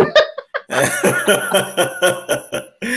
Próximo filme da nossa lista, né? Que é o Um Estranho no Lago, filme aí presente no Globoplay e também no Telecine, para quem quiser. Gente, eu botei Thiago para ver Um Estranho no Lago, coitado de Thiago. Esse é o filme que eu queria ver com a minha avó. Esse era o filme que eu queria ver. É, Mas antes disso. Você não viu, né? Você não conseguiu ver, né? Não. Não, vi, Ai, que bom. Ufa. Assisti, Assistiu? Assisti, sim. Coitado. Desculpa. Assisti, com certeza. É... Desculpa. Will, traga-nos a sinopse de Um Estranho no Lago. Um Estranho no Lago. Na França, um lago isolado é usado como praia de nudismo para, pela comunidade gay. Lá, Frank se encanta pelo misterioso Michael, sem saber que o rapaz guarda segredos violentos. Esse filme, na época, em 2013, e depois ele, ele é um clássico cult, assim, dentro do cinema LGBT, né? E ele se tornou um clássico cult. Aliás, isso na França, essa praia, ela é muito comum, ela é muito frequentada, uhum. ela é real essa praia existe, ela é frequentada né, pela comunidade gay, ela é justamente para pegação, justamente para o povo lá e fazer suas coisinhas, né, fazer seu ritual do casalamento, né, vai lá e faz, né, então essa praia é muito usada para isso, então eles trouxeram essa história, mas assim, muitas pessoas na época do filme não sabiam do que, que o filme era na verdade, acharam que era um filme de, sei lá, um romance ou alguma coisa nesse sentido, só que chegar lá é um filme de um assassino serial, de um assassino em série, e isso muda completamente a percepção do filme, né? É, é, assim, eu assisti, eu acho que eu gostei menos que você, mas eu, eu achei, não, não pelas partes, claro, é, homoafetivas que acontecem no filme, mas assim, ele é muito lento. Que são muitas. Que são, que são bastante, mas eu achei ele bastante lento, assim. Ele é, é ele é bem ele, lento. Ele, ele não me pegou assim nesse sentido, mas tipo, da metade pro fim, ele, ele, o filme eu acho que muda. Porque ele, como você Total. falou, né? ele tem essa pegada do romance, aí depois ele vira um filme realmente, quase um filme pornô, assim, porque vendo umas entrevistas, as cenas de sexo não eram reais, mas as cenas de sexo oral, as cenas de masturbação, de ejaculação eram reais no filme. Uhum, Elas são reais. Uhum. Então, é, reais. quase, quase me assisti assistindo o Love do Gaspar Noé, que eu contei no, no, no podcast de Rape Revenge que eu assisti no cinema. Né? É, no cinema. Mas aí o filme ele melhora muito do meio pro final, porque ele dá uma virada e vira meio que uma espécie de trilha policial. E aí fica aquela Exato. coisa, você fica temendo pelo protagonista, você sabe o que, que vai acontecer uhum. aqui, você fica com medo. Aí o filme retrata um pouquinho da solidão dele, porque tem uns, umas conversas ali que ele tem, que ele tá meio sozinho, e aí ele, Exato. tipo, ele não quer nada com o cara, e aí o cara vai e faz alguma coisa com ele. E aí ele fala, ah, tá bom, vou aceitar. Aí aceita. Aí ele quer criar um vínculo com a pessoa, assim, além do sexo, mas não consegue. Então o filme ele tem muitas discussões. Eu gostei bastante disso, assim, no filme. É, é um filme que é, é, até eu, depois que eu coloquei aqui na lista, eu falei assim, ele tem essa pegada do horror, mas eu acho que ele é muito mais psicológico e sentimental do que um horror gráfico. Ele é mais Sim. assim, das, das, como você falou, é mais as questões da solidão da pessoa que que tem um medo de ficar sozinha ou medo de dar um passo muito importante, né? E, uhum. e ao mesmo tempo tem toda a questão de, né, de, de, assassinatos, de mistério ali em volta. Então, é um filme, acho que muito mais um suspense, meio drama, do que praticamente um terror, mas se encaixa dentro da proposta também. Sim, sim. Ele, ele, ele tem essa pegada mesmo, assim, de, de mais ser um trilha, mais um filme de supercine, assim. Só que Exato. mais tarde, né? mais tarde, umas três horas da manhã, assim, umas três horas da manhã. Olha quem chegou aqui. Tsukio. Ah. Jesus, ah. é muito homem lindo na tela. Olha que maravilha. Beijo maravilhoso. Cinema. Cinema no seu estado mais puro aqui. Exatamente. Mandou aqui ainda. Tiago, casa comigo. Claro, claro que eu aceito. Claro, não tem nem o que perguntar. Daqui a pouco a gente vai falar de rock horror aqui. E aí achei, achei vai... que daqui a pouco a gente vai casar. daqui a pouco a gente casa com toda certeza. É... Mas indo para o próximo filme que a gente vai falar aqui, que é o meu preferido dos, dos que o Will indicou, né, é para assistir, que é o Wiley, né? Filme de 2014. Wiley. Que, cara, gostei demais desse filme, achei incrível. É... Esse filme tem uma hora e dois minutos só. Ele tem. Nossa, curtíssimo. 62 minutos, curtíssimo. Inclusive, infelizmente, ele está disponível na internet, mas sem legenda. Infelizmente uhum. não tem legenda em português. E eu assisti ele com legenda em inglês, mas deu para entender assim tranquilamente. Se você tiver uma noçãozinha Sim, básica, você, vai dar para entender. Você consegue entender bastante da história. Se você vê o trailer até antes do filme, uhum. se você vê o trailer e depois você começa a ver o filme, você, você entende aonde você vai chegar com ele, né? Sim, sim. E Will, traga-nos a sinopse é, de Lyle, por gentileza. Vamos lá. Lyle, né? A dor de Leia, né, diante da morte de sua filha, começa a se transformar em paranoia quando ela começa a suspeitar que seus vizinhos excêntricos escondem um segredo que pode ter ligação com a fatalidade ocorrida com a sua família. Esse filme foi o filme que foi chamado, né, de O Bebê de Rosemary lésbico, né? Ele foi chamado por, e é uhum. chamado até hoje como O Bebê de Rosemary e você nota as referências né, do, do, diretor, da produção a Bebê de Rosemary e a outros clássicos do terror, como o próprio Exorcista, né, como, né, e, e, tantos outros filmes de terror, assim, que são clássicos, né, então, cara, é um filme que eu, quando assisti, né, eu fiquei muito tenso, porque eu sou, eu até já comentei isso, o meu filme de terror favorito é o Bebê de Rosemary, é o, pra mim, de todos, assim, é o, é o filme que eu mais gosto de terror, Uhum. E eu consegui na mesma, na mesma vibe, assim, da história, então, você se compadece da história dela como mãe que já tem um filhinho e está tentando ter outro filho. E aí, novamente, a gente fala: não é nada sobre um casal que está tentando se descobrir. Não, é um casal que já está estabelecido, né, que tem uma família já formada. Então, é muito pé no chão, mas aí nós temos uns toques, né, ali de mistério, barra sobrenatural, barra enigmático, que deixa o filme muito melhor. Não, é, e é, é, eu acho que a estranheza né, do filme é, é maravilhosa. Desde o começo do filme, você sente um certo incômodo, uma certa estranheza, assim. Aí o filme começa, como você falou, os personagens estão estabelecidos, a, a, a, a Lia e a, a outra personagem, né, que é a, esposa dela. São duas personagens uhum. já estabelecidas. Elas são um casal que tem uma relação aparentemente normal ali. Ela vai trabalhar, uma vai trabalhar, uma fica em casa cuidando, elas estão é, indo para uma nova casa. E aí tem uns vizinhos um pouco excêntricos, né? Que você percebe que tem uns vizinhos um pouco, entre aspas, excêntricos. E aí a filha dela morre numa cena maravilhosa, assim. É, não é gráfica, mas a tensão dessa cena, inclusive tem uma foto aqui, Nossa. que, é, que a, a, a, cena ela ocorre numa chamada de, de vídeo. Essa cena é incrível, é maravilhosa. E aí é, ela é, começa a ficar meio paranoica. Aí você não sabe se é coisa da cabeça dela, se realmente tem alguma coisa a ver com pacto com o diabo, que nem Bebê Rosemary, aquela coisa, né? Então você meio que não, não entende isso. E aí, com o tempo, você vai percebendo, é, o filme ele, ele é curtíssimo, mas ao mesmo tempo você consegue entender a relação das duas. É, ao mesmo tempo, uhum. é, é, é, difícil explicar, mas ao mesmo tempo que ele é ágil, ele é lento também, porque ele precisa explicar a relação das duas precisa explicar o amor que ela sentia pela filha e tal. Ele vai Exato. desenvolvendo, tipo, a morte da filha não é em vão, sabe? Tem todo um motivo e tal. Então é. Sim, tem é, todo um porquê. Achei muito é foda, uma... apesar de, é, como eu falei, não ter legenda em português, eu assisti com legenda em inglês uhum. e tal, infelizmente. Até. É, como é que eu posso dizer? É, até chato, porque, tipo assim, é uma hora e dois minutos só. Então, devia ser fácil legendar, né? Tem que fazer um curso de inglês ah, para poder legendar essa. Não, e é, eu, eu, eu só fico chateado que esses filmes nenhum serviço de streaming pega, assim, né? Também Nem os podia, mais né? cults, tipo assim, o Mubi, por exemplo, é um filme que tranquilamente estaria no catálogo do Mubi, por exemplo. Com né? certeza, com certeza. Né? Então, assim, por que não pegou esse filme para legendar, para distribuir? Porque é um filme muito, muito bom. Aliás, essa produtora, a produtora que faz esse filme, ela é muito voltada para histórias LGBT, não só histórias de terror, né? Não só histórias de horror queer, mas outras histórias uhum. também. E esse filme, cara, é, ele é um filme curto, mas ao mesmo tempo ele passa uma mensagem muito bacana, assim, passa uma mensagem assim, sobre várias questões, principalmente relacionamento, família e tudo mais. Enfim, é um, é um, se tornou um dos meus filmes, né, dentro do horror queer favoritos, assim, com certeza recomendadíssimo, principalmente por fazer referência ao bebê de Rosemary. Então, assim, eu sou muito apaixonado e eu gosto como o filme ele é feito, ele é bem executado, ele é bem, ele é bem sim, escrito, sim. ele é bem desenvolvido. Então, é um filme que funciona em todos esses aspectos.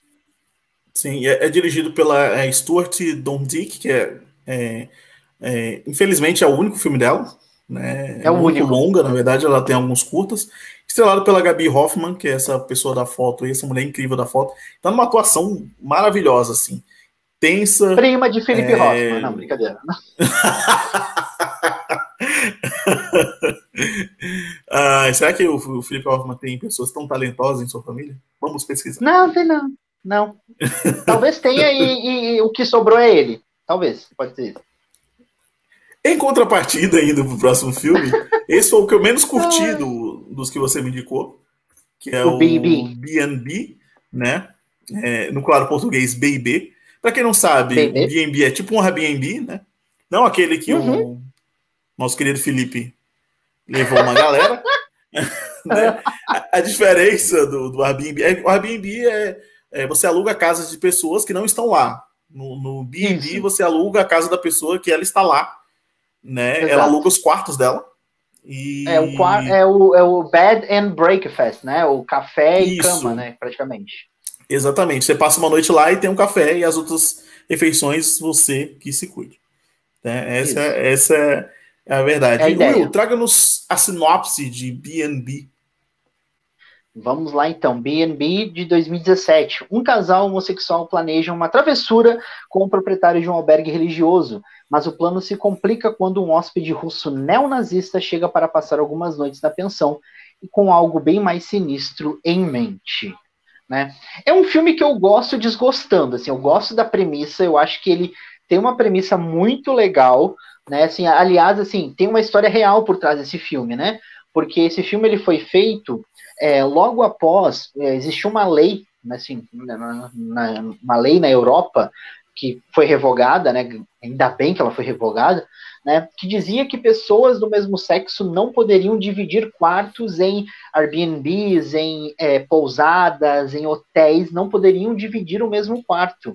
Né? Uhum. Tanto que é, um, num desses casos, que é o caso que inspirou o filme, um casal é, gay apanhou, foi linchado, quase morreu, né, por conta disso, né, por conta deles insistirem em ficar no mesmo quarto.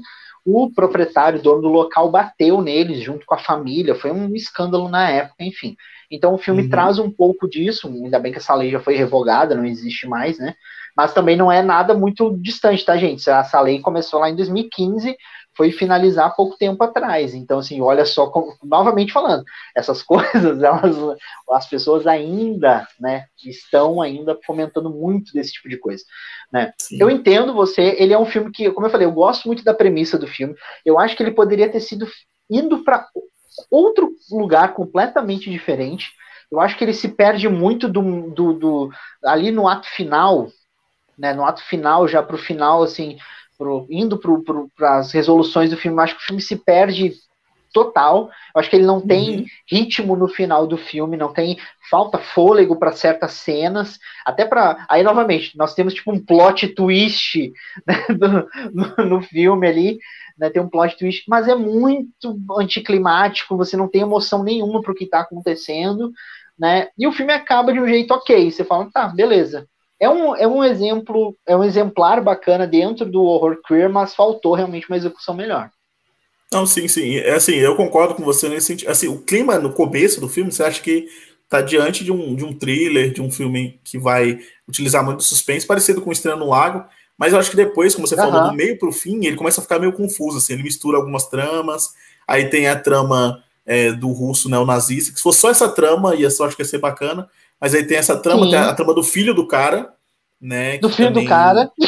Corre também, que tá meio que se descobrindo também. Aí tem a trama dos dois que brigam direto, um, sempre discorda do outro, um, um, fala que o cara vai matar eles, o outro fala, não, ele é gay também, aí fica aquela coisa meio, uhum. meio bizarra, né? Durante o filme inteiro. Mas é isso, é, para quem quiser assistir, o filme está disponível tanto no YouTube quanto no Now e também no Vivo Play, para quem quiser ver. Exatamente. Acho que ele tá com o nome Aliás, também BNB e tá com algum subtítulo meio bizarro. Assim.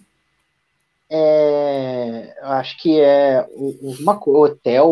Hotel, hotel, hotel alguma coisa. É, alguma coisa assim, é, hotel sinistro, hotel, algo tipo. Hotel sinistro, alguma coisa assim. Né? Um, um subtítulo. Aliás, você falou de, de Hotel da Morte, eu lembrei de Reality da Morte, que essa semana, queria citar aqui, o uhum. Luiz, um dos nossos apoiadores, e, estava ouvindo o podcast, e ele estava assistindo Reality da Morte, mandou a foto lá do nosso grupo no Telegram, lá do Odisseia. Quem quiser entrar, Olha disponível o link aqui na descrição. Aí ele falou: Estou assistindo essa pérola. Aí, graças ao eu não Reality da Morte. Reality da Morte. Aí eu falei: Putz, já chegou na parte do noia do caramba. E aí ele falou: Noia Nossa, aí ele começou a cinema no seu estado mais puro. Aí eu falei: Você tem que é, é, é, é homenagear Texas Battle, né? que é um cara maravilhoso. Sempre. Que a gente sempre falou incrível. aqui. Merece ser citado sempre, Texas Battle. Quer entender essa não, piada? Cita sempre. Quer entender essa piada? Escuta, escuta barra assiste a nossa live sobre reality shows do terror. A gente falou de Reality da Morte, um filme incrível disponível na Amazon que tem Texas Battle em seu elenco. Battle. Inclusive tá aqui Exato. o filho do, do cara, né? O filho do. Uhum. Do filho do, do, do, do, dono, do dono da pousada, dono da mansão. dono da pousada. Exatamente. Antes da gente falar de Rock Horror Picture Show, que é um filme preferido aí do Tsukio. A gente vai falar um pouquinho de Rock Horror, porque eu quero muito gravar em breve um programa só sobre Rock Horror Picture Show, chamar o Tsukio, né, que é o Lucas Moraes, porque se eu não chamar ele vai ficar bem chateado. Vai ficar muito. Mas, antes da gente falar de Rock Horror, para encerrar aqui a live, só citar alguns filmes aqui, né, umas menções honrosas. O primeiro uhum. delas é o Spiral, né, de 2019, que Exato. a gente comentou ele bastante no, no eu não acreditei nada. O último que saiu no ano passado sobre o terror, uhum. em 2020. A gente fez uma retrospectiva do ano. Citou o filme, eu falei pro Will que eu, eu acho que ele gostou mais do que eu do filme. Uhum. Mas ele é um filme que tem umas coisas bacanas, assim. Todo o clima de tensão dele é, é bacana, né? Do Spiral. Eu gosto muito de Spiral, acho que é um, é um bom exemplar. Até a gente falou, né, que ele vem na leva do Corra, né? vem na leva do Sim. Corra, vem nessa leva de, de do, do, do, terror social, né, de trazer questões, né, e é um filme que ele, desde o início, ele constrói uma atmosfera muito bacana, mas ao mesmo tempo de estranheza, porque você você acha muito legal aquela história daquele casal ali, daqueles dois, é, daqueles dois homens que estão se mudando para uma outra cidade, e todo nada, todo mundo é muito acolhedor, todo mundo é muito receptivo. Só que aí quando você começa a, a, juntar as pecinhas assim da, da história, você começa a pensar, poxa, mas eles estão na década de 90, né? Como é que esse pessoal é tão tão mente aberta assim para essas coisas? Aí as coisas começam a, a ir para outro lado, a história vai se desenvolvendo, enfim. Eu acho que o segundo ato ele realmente ele tem um problemão porque ele é muito lento, ele tenta se delongar demais em certas coisas, em criar certas coisas que não precisam, né? Mas eu acho que no final ele compensa ali com as revelações e tudo mais. Tem um discurso final, né, de um dos personagens ali, de um dos antagonistas que para mim é marcou assim demais o filme e eu recomendo. Eu recomendo. Ele é do Shudder, né? Ele é um Isso. original do, do Shudder. Mais uma aqui que a gente vai citar aqui é o A Maldição da Mansão Bly, né, de 2020. A Maldição da Mansão Bly. Que eu, esse foi o contrário, eu gostei mais que o Will. Mas Gostou mais que eu? Gostou mais que eu? tem um podcast inteiro falando sobre a maldição da mansão Bly. Inclusive, é um dos mais ouvidos nossos. Muito, ficou muito bacana o podcast da maldição uhum. da mansão Bly.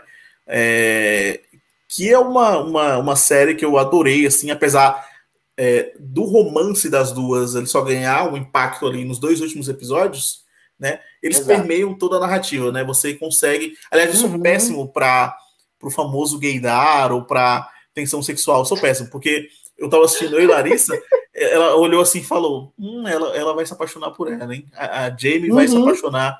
Aí eu falei: uhum. Não, claro que não, ela vai se apaixonar pelo cozinheiro. Eu, eu, olha, a minha, olha a minha cabeça. Uhum. Olha na minha cabeça. Não senti essa vibe. Né? Inocência. Ou inocência. Enfim, está disponível na Netflix A Maldição da Mansão Bly, também uma obra queer. É, a próxima que a gente vai falar aqui, citar só, é American Horror Story. Né? Eu coloquei, coloquei aqui uma foto da, da temporada Cut, né? Que tem um casal lésbico. Peraí, que Uhum. agora travou tudo aqui no meu, Não, meu relaxa. computador. Essa tá maravilha. Tra... É coisas do ao vivo. Coisas do ao vivo. Del, patrocina É. a gente, Del. Nos patrocine, Del. Agora travou tudo aqui. Sem que eles estão ouvindo só Samsung, minha voz. Del, né? Del, Samsung. Samsung. É, pô, to- toda essa, essa galera aí patrocina a gente. Ah. É, eu odeio o capitalismo, mas se quiser patrocinar a gente, fica à vontade. Afinal, não conseguimos viver. Você tá me ouvindo aí, Will? Tô te ouvindo bem, tranquilo. Ah, então é só aqui que travou mesmo a tela. Mas enfim, American Horror Story, eu separei aqui uma foto de American Horror Story Cut, que é a, a sétima temporada, que, que não é a minha favorita, para mim é a pior temporada da série, mas tem um casal lésbico. Eu acho que toda a, a série em si, ela tem esse negócio queer, né? Muito por conta do Ryan, que é o criador da, né? É um cara que eu gosto muito, de verdade, apesar dos seus erros, né? Eu Uhum. curto bastante o Ryan Murphy. E é, é uma série que eu, que eu gosto muito aqui. E do nada começou a, a ficar muito louco aqui a minha, a minha tela. E do nada, assim, ó, do nada, não sei o que aconteceu. Cinema, né? Cinema Do nos Estados nada, cinema, cinema. Do- aí do nada o nude. Não, pelo amor de Deus, pelo amor de Deus. Não, não guarda aqui não. Não, eu só, Indo pro próximo. Ah, Não, só- fala. só abrindo um parênteses, eu tava. Mandei pro Hoffman e pra Amanda, eu falei, gente, eu tava no Instagram de boaça, assim. Sabe quando você tá no Instagram tranquilo, de, do nada, assim? Aí fui rolar pra cima de do nada a bunda da Pablo na minha cara. Então, assim, problema nenhum. Mas do nada, Acontece. a, a, a bunda da Pablo te dando bom dia, né? Então é tipo isso. Aham. É isso. Acontece. Você dá aquela Acontece. rolada no feed, né? Uhum. É, no bom sentido, claro. Não que o E a bunda da no bom Pablo. sentido, né? E a bunda da Pa- Uhum. Pablo chega para você. Próximo aqui da nossa lista é o Garoto Infernal, de 2009, que tem uns elementozinhos, apesar, como eu falei, da trama em si não ser é, queer em toda a sua... é, o, o Garoto Infernal, ele tem coisas do Rape Revenge, tem coisas do, do queer horror também. É uma mistura ali que deu muito certo, e eu adoro esse filme, o Garoto Infernal. Nossa, eu, eu E- gosto muito, eu gosto muito.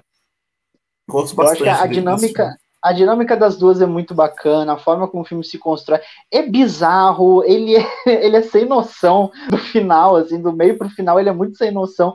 Mas, gente, é aqueles filmes que foram feitos lá no lá no, no- no- em meados de- dos anos 2000 ali, a virada de 2010 ali já. Então, Aham. tipo assim, não tinha os roteiros não tinham muita noção da coisa. Aliás, o, o roteiro é da Diablo Code, né? Diablo Code que fez é, Juno, né? Que foi responsável por Juno, fez Garota Infernal e que é responsável pelo, pela série de Meninas Superpoderosas que não deu certo. cinema, cinema. Vai vir aí a série do, dos Minhas Superpoderosas que vai, e vai ser bom, gente. Mesmo com aquele roteiro incrível. Eu, eu acredito. I believe. Para encerrar nossas menções honrosas aqui, a gente tem As Boas Maneiras, de 2018. Né, que aí já é um- Sim. mais um filme de monstro, a gente pode dizer assim, né? Brasileiro, Exato. mas que tem o elemento queer da personagem da Marjorie este ano, né? E da personagem da. Agora, infelizmente, vou esquecer o nome da atriz. Se você puder me ajudar aí nesse momento, já que meu computador está lentíssimo. É, Vou te falar mais do que tudo nessa agora, vida. mas, mas pode ir falando do filme. É, mas, cara, eu gosto muito desse filme. Eu acho que ele é um filme de fantasia brasileiro incrível, assim. Tem cenas maravilhosas. Eu, sinceramente, é, eu vi algumas pessoas recentemente é, falando que esse filme tem alguns problemas e tal, que não gostaram tanto.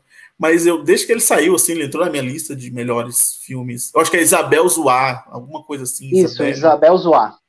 Isabel Zoar, Isabel Zoar. exato. Exato. É, e, e gosto muito, assim, da interação das duas. Tem a Marjorie este ano é, dançando e cantando Chora Me Liga Grávida, é maravilhoso. É, Maravilhoso. adoro, adoro as Boas Bandeiras de 2018. Infelizmente também, Eu eu, não sei se está em alguma, algum stream aí também. Né? A- a- inclusive, ele foi lançado primeiro lá fora do que aqui no Brasil. Né? Acho que ele foi lançado É, primeiro ele tá no Telecine. Ah, tá no Telecine? Ele tá no Telecine. ótimo. Ele tá no Telecine. Ele tá no Telecine. Eu gosto muito de As Boas Maneiras. É, na verdade, eu sou muito fã da dupla que faz a Boas Maneiras, que é a, a Juliana Rojas e o Marco Dutra, que eles já fizeram Sim. outros trabalhos juntos, assim, então eles. E eles são muito bons em contar histórias fantásticas, assim, eles são muito bons mesmo. Então, assim, eles já fizeram outras coisas, como é, é, Trabalhar Cansa, né? Enfim, eles, eles, eles fizeram outros filmes que são muito bons, né? E, cara, quando é, saiu esse filme, eu demorei um pouquinho para assistir, mas fui atrás para ver. E, assim, ele é um filme que ele te engana desde o início. Ele te engana com a temática. Mais um filme, uhum. né, que te engana com a temática. Você começa achando que, ah, não, é só um filme... Ah, é uma menina que ficou grávida e agora ela tem que, né, passar por isso, uhum. e ela tá tentando achar uma empregada.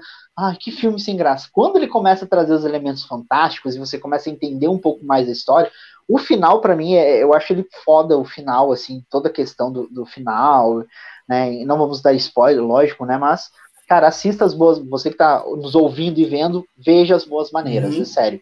É, para mim, é um dos melhores filmes dos últimos anos, assim, de fantasia barra terror no Brasil, em disparado. É, é aqueles filmes que você assiste e sente orgulho. Você fala assim, putz, dá para fazer terror no uhum. Brasil, terror bom. Dá. Pra fazer filmes de terror, terror bom no Brasil. Né? Exato. É, cara, e a. É, pulando pro próximo, para falar aqui de Rock Horror Picture Show de 1975. Se o meu computador ajudar, eu vou conseguir mudar a foto aqui, já que ele começou a ficar lento do lado. Ei, Acho que ele voltou mudou. pro ano de 75, né? Mudou? É. Voltou pro DOS, MS-DOS. Né? Voltou. Exatamente. E, cara, eu acho assim, falar do, eu acho um pouco difícil falar do rock horror para mim pelo menos assim porque eu vejo uhum. esse filme muito como experiência sabe? Eu, eu, não vejo ele tanto assim como ah eu, eu vou assistir a um filme sabe? É, é, é, eu vejo o rock horror como muito como uma experiência assim. É, assim eu vejo a galera falando muito sobre sei lá Vingadores por exemplo os dois filmes tanto Guerra Infinita quanto Ultimato que saíram uhum. inclusive foi exibido ontem na Globo né? Que as pessoas é, julgaram o filme pela experiência que elas tiveram no cinema, aquela coisa, aquela agitação dos fãs, aquela sim, gritaria. Sim, e, tipo assim, sim, eu particularmente não vejo problema, assim, apesar de, escrever críticas de cinema, eu sinceramente eu falo assim, mano, se empolgou é, e aí escreveu que o filme é uma obra-prima, enfim, sinceramente, eu particularmente não vejo problema nenhum nisso. É, claro que analisando friamente depois o filme, você pode pensar assim, ah, é, essas coisas não precisavam, essa outra coisa também não precisava. Uhum, Mas assim, uhum. quando você analisa é, o filme pela experiência, eu acho ok, assim, eu não julgo porque a gente é humano e tal. O The Rock Horror uhum. é um filme que eu acho, para mim, pelo menos, não cabe crítica, sabe assim? Não cabe, particularmente, não cabe, não tem como. Particularmente falando, não eu acho como. que não cabe crítica, não cabe crítica, porque é uma experiência maravilhosa, assim, é um, é um filme você assiste, você canta junto as músicas, é, mesmo que você não conheça o The Rock Horror, você vai é, lembrar de alguma musiquinha que já ouviu em algumas outras obras da cultura pop, seja Glee, seja As Vantagens Ser Invisível, que já homenagearam a série, ou qualquer outra, ou qualquer outro é, é, é, produto audiovisual ou musical que já homenageou The Rock Horror, não só nas músicas, mas é, em todo o estilo, né, em todo o aparato ali, o figurino, enfim. É, é, incrível, cara, é incrível. Assim, eu fico todo arrepiado só de falar de The Rock Horror, assim, foda. The Rock, The Rock Horror Picture Show, ele é, eu acho que um supra-sumo dos musicais, dos filmes, enfim, porque ele traz muitos elementos, ele é extremamente, é, ele é empolgante, a, as músicas te empolgam, os personagens te empolgam, você acaba embarcando naquela aventura, naquela ideia, naquele conceito. Aí você tem um, um, um, um personagem principal, né, que é o Franklin né, que é um personagem drag ao mesmo tempo, travestido, ao mesmo tempo você percebe o quão ele é uma figura imponente, mas ao mesmo tempo extremamente sedutora, né? Muita gente fala, ah, porque o, o, né, o, o Rocky, né, ele é, ele é a figura é, ali que deveria seduzir, né, a, a criação sedutora, mas quem é sedutor é o Frank o tempo todo. É ele o tempo todo. Ele é a figura sedutora do filme. É ele quem te cativa. Então você pega o, o Tim Curry, né? Que eu acho ele foda. Eu, eu gosto muito do é um Tim ícone, Curry. É um ícone do horror. Ele é um né? ícone. Ele é um ícone do horror. Ele é incrível. Eu acho que e todos os outros filmes que ele já fez, assim, que ele é, que ele é aquele, aquela, aquela figura muito. Ele é engraçado por si só, mas ao mesmo tempo ele te cativa.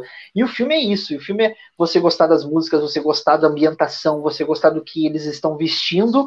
E eu acho uma coisa que você tocou num ponto que é a questão da experiência, né? Uh, o filme que te dá uma experiência, ele te deixa muito emocionado. Eu lembro que é, eu saí muito feliz, muito contente, por exemplo, de Bohemian Rhapsody, porque eu sou muito fã do Queen. Eu sou fã do Fred Mercury, assim, de paixão. E a sequência final, que é a sequência do Live Aid, que é 20 minutos de show, é 20 uhum. minutos de show, eu, que eu chorei abraçado no meu pai no, no cinema, porque o meu pai a gente é fã de Queen, chorou junto vendo o filme. Uhum o filme me conquistou. Mas depois que eu fui para casa analisar, eu falei, gente, o filme é uma bosta. Porque, tipo assim, ele, ele diminui muito o Fred Mercury, a atuação do Remy Malek não é lá essas coisas, né? Ele não, é, não tem. O filme é péssimo em edição, todo mal cortado, todo mal feito, todo mal não sei o quê, mas a experiência me cativou. Tem que ver, sei lá, vai, depois a galera, se tiver curiosidade, vai ver minhas, minha crítica de Mamma Mia 2 né? Que é, o, que é a continuação de Mamma Mia. Eu achei o filme maravilhoso. Por quê? Porque eu canto todas as músicas. Eu e a senhora de 60 anos que estava na sessão de cinema, tava eu e ela balançando os bracinhos na hora do Mamma Mia. Eu, ela e a, e a, e a Meryl Streep. Então, assim, eu saí feliz. Entendeu? E o Rock Horror é esse filme que ele faz você querer levantar da cadeira, você querer dançar junto, você querer botar uma cinta liga, um cabelão maravilhoso, entendeu? Fazer uma maquiagem belíssima, e é isso, é a experiência, ele é a experiência, né? enfim, é, que bom que a gente vai ter um programa só para falar, porque assim, a gente tem que falar muito. Aliás, o Rock Horror Picture Show, né? Eu sempre cito RuPaul's Drag Race e eu não ia deixar de citar RuPaul's Drag Race, ne, principalmente nesse programa, não ia deixar de citar. Mas Rock Horror, ele ainda é uma referência muito forte dentro do meio drag. É uma referência muito forte dentro de Drag Race. Existem vários episódios que referenciam, que eles trazem desafios. A RuPaul cita né, o Rock Horror. Ela já usou um look muito parecido também para fazer referência. Então, tipo assim, é um ícone, é um filme que é ícone da cultura pop, que extrapola muitas vezes isso, né? Então, assim, para mim, cara, é a menção maravilhosa que a gente traz aqui para né, nessa, nessa nesse livecast é Rock Horror Picture Show. É isso, não tenho nem palavras mais a, a falar, porque o Will traduziu muito sentimento. É, é, é, cinema no seu estado mais puro, é isso que eu tenho a dizer. Exatamente. É isso, meus queridos. Muito é obrigado, Will é Weber. Isso. Muito obrigado a todos que nos assistiram, que nos viram aqui. Dando os últimos recadinhos da semana, é, antes do Will falar exatamente é, sobre as lives que ele vai fazer lá no Geek Guia, só fazer um aparato aqui de onde eu estarei, né, no, em toda essa semana, né? A gente pode fazer assim. É, hoje a gente teve a live, né? Semana que vem, na terça-feira, a gente retorna aqui para falar de Invocação do Mal 3, filme que vai sair agora na quinta-feira. Ai, cinemas brasileiros, barras Ai, Max. Socorro dele! Socorro dele! Na semana que vem a gente vem com duas lives aí, tá? Eu não acredito em nada, na terça e na quinta-feira. Na terça a gente vai falar de Invocação do Mal 3 e na quinta a gente Exato. fala de Spiral, né, que é o novo Jogos Mortais, a nova versão de Jogos Mortais na quinta-feira. Então são dois filmes que vão estrear aí, um vai estrear essa semana o outro estreia na quinta-feira, inclusive, da semana que vem. É, uhum. que mais? Na sexta-feira que vem, eu estarei lá no Instagram do Geek Guia, ou, claro, o Will no Instagram do Geek Guia, eu no Instagram do Odisseia. Vamos falar de Loki, né? A série que vai estrear Exatamente. na semana que vem, dia 9, na quarta-feira, e no dia 11, eu e o Weber estaremos juntos conversando, uhum. falando sobre Loki. E no dia 14, é, vai sair, eu não acredito em nada, sobre Olhos Famintos, tá? É, e no, no, no, na semana do dia 14 não tem live, porque, como você sabe, quando sai um podcast na segunda, não tem live. Na semana subsequente. Exatamente. Will Weber, seus anúncios aí, meu querido. É, falar pra galera, né, não esquecer de seguir o Geek Guia também, né, que é, que é, que é, que é o que é o local onde eu sou Miranda Priestley, daquele, daquele pessoal. Mas, assim, falar o seguinte: é, a gente entrou também no mês da visibilidade LGBTQIA, no Geek Guia, como todos os anos.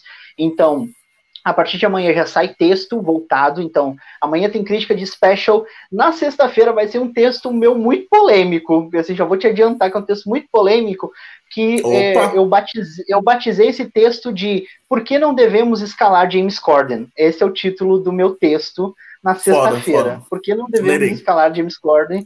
Que eu vou falar sobre a questão da representatividade né, dentro do, do cinema como um todo enfim. Mas a partir da segunda-feira, dia 7, segunda, dia 7, começam as nossas lives, que aí a gente fez uma, um, um, um remanejo, né? A Comentando uhum. Série vai para sexta, junto com o Thiago, que a gente vai falar de Loki, e o papo de sexta que eu faço entrevistando as pessoas vai para segunda, que aí na segunda-feira, a partir das 8h30, Nessa primeira live eu vou receber o Mário César, que ele é o idealizador da PocCon, que é a feira de quadrinhos, né, voltada para o público LGBTQIA+, e com quadrinistas LGBTs. Ele vai estar comigo na live. Na terça, na segunda-feira da outra semana do dia 14, quem vai estar comigo é o Pedro Amorim, é diretor de Carlinhos e Carlão, que está na Amazon Prime, e diretor também do Segunda Chamada da Globo. Ele vai estar lá comigo na terça-feira, no dia 14. Né? Na, no dia 21, também, ainda dentro da, das lives especiais do mês da visibilidade, quem vai estar comigo é a drag queen Lola Deville, diretamente né, de Porto Alegre. É uma drag que ela é gamer, que ela faz lives especiais sobre drag race. Ela vai estar comigo também no dia 14. E ainda tem outro convidado que vai confirmar no dia 21. Aí depois eu falo aqui quem vai ser também, porque falta só confirmar, mas é isso. Vai ser também essas lives especiais lá. É isso, gente. Estaremos muito ocupados esse mês de junho, é isso. Ainda tem o dia dos namorados ainda no mês de junho. Meu Deus, é muita coisa. Nossa, é muita coisa. Aliás, sai... semana que vem sai o nosso podcast Dia dos Namorados, segunda-feira, falando sobre histórias de casais. Ficou bem bacana. E é isso, então, gente. Um grande beijo a todos. Já estão 1 hora e 35 de live. Meu Deus, acho que essa é a nossa maior live, não sei. Enfim, vamos acabar aqui com o Frank e o Rock. Oh, maravilhosos. Maravilhosos. Beijo. Um beijo, gente.